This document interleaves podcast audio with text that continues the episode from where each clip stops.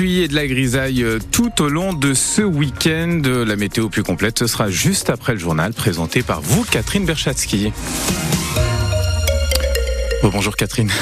bonjour Lady. Programme chargé Catherine hier pour le Premier ministre en visite en Charente-Maritime. Oui, entre deux coups de vent et en pleine tempête agricole, Gabriel Attal avait opté pour une journée au plus près des Français. Tout a commencé par une déambulation sur le marché de Royan sous une pluie battante.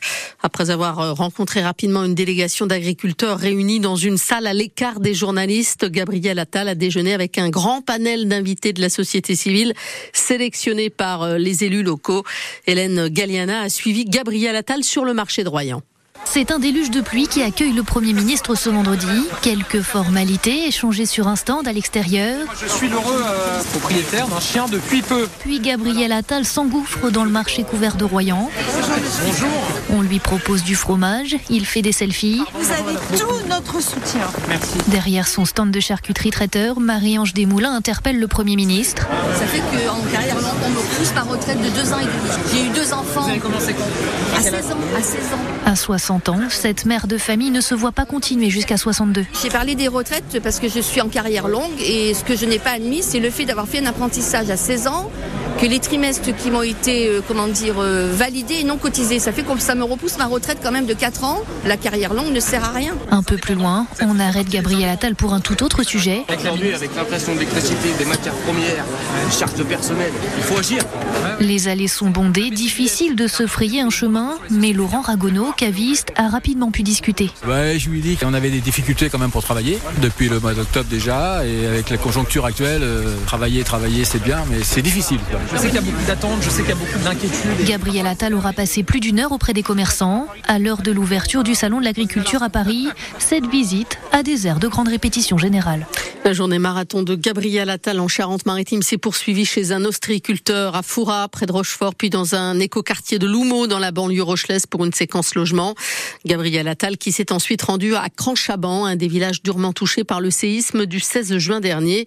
Il a notamment rencontré les sinistrés qui se battent depuis huit mois avec leur compagnie d'assurance. Le Premier ministre leur a promis qu'il ne paierait pas de loyer pour les mobilhomes qu'ils occupent et qu'il allait convoquer les assurances à Matignon.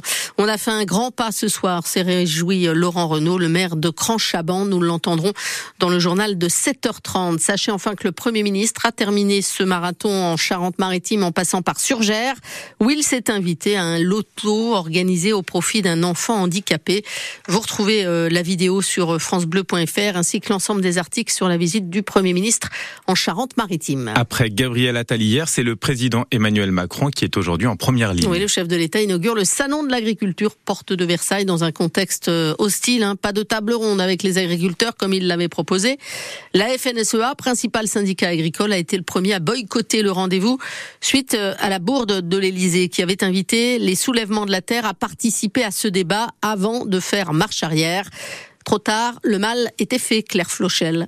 Emmanuel Macron recule et c'est assez inédit. Mais pour l'Élysée, il n'y a pas d'histoire. Ce n'est pas le président qui voulait ce débat, mais bien les syndicats, explique un conseiller. Ils n'en veulent pas, alors on annule. C'est aussi simple que cela. L'idée d'un grand débat sur le modèle de ceux organisés au moment de la crise des Gilets jaunes aura donc tourné court. De même que la tentative du chef de l'État d'apaiser la colère du monde agricole. Emmanuel Macron a tout de même décidé de rencontrer les syndicats qui le souhaitent ce matin, avant l'ouverture au grand public. Et il précise que comme chaque année, il ira au contact dans les travées. Je ne sais même pas comment il va déambuler, s'inquiète un interlocuteur régulier du président sur les questions agricoles. Ça peut tourner au pugilat. En Charente, la ville d'Angoulême obtient la reconnaissance de l'état de catastrophe naturelle. Pour les inondations et coulées de boue du mois de décembre dernier, ce statut permet aux sinistrés de solliciter euh, leurs assurances pour prendre en charge les dégâts survenus dans leur maison. Ils ont 30 jours hein, pour euh, faire la démarche. Les précisions sont à retrouver sur notre site internet. De nombreuses marches sont prévues aujourd'hui dans beaucoup de villes de France pour commémorer le deuxième anniversaire du début de la guerre en Ukraine. L'invasion russe a débuté le 24 février 2022. Chez nous. Deux rassemblements sont prévus en Charente-Maritime ce matin à 10h30 devant le palais de justice de Sainte et cet après-midi à 14h30 au pied de la statue du Perret. Rassemblement organisé à l'initiative de l'association Ukraine Atlantique.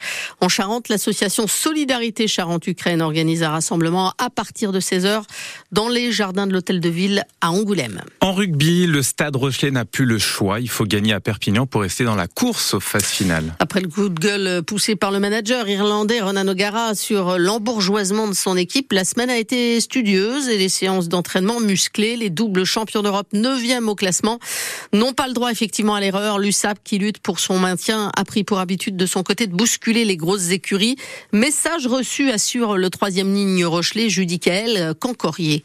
On s'est pas concentré sur euh, les déclarations, on s'est plutôt concentré sur nous, ce qui n'avait pas fonctionné et ce qu'il fallait améliorer euh, de suite pour ce week-end avec ce gros déplacement à, Perpi. Quand c'est des moments où c'est difficile, euh, on commence à un peu tous s'exciter avec la, pression et c'est ça va être important de vite se concentrer autour des, leaders et il a fallu cette semaine quand même vite se resserrer et pouvoir aussi un peu se cogner à l'entraînement pour s'exciter un petit peu quoi. On va se tester sur notre conquête, on va se tester sur notre défense. On sait que le stade là-bas aussi n'est pas facile et ouais, c'est vraiment euh, ça va être une guerre de tranchées.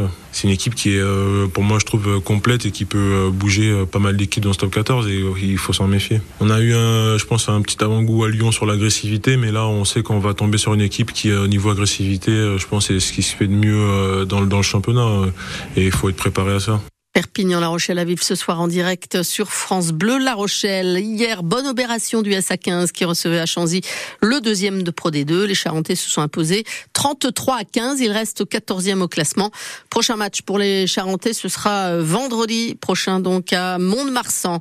On termine par un mot de cinéma avec la cérémonie des Césars hier soir à l'Olympia. Et le film de Justine Trier, Anatomie d'une chute, qui remporte six Césars, dont celui du meilleur film, de la meilleure réalisatrice ou encore de la meilleure actrice pour euh, Sandra Huller.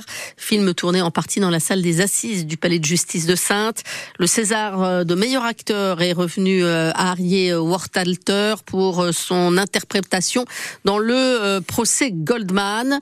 La soirée des Césars est à retrouver évidemment sur francebleu.fr.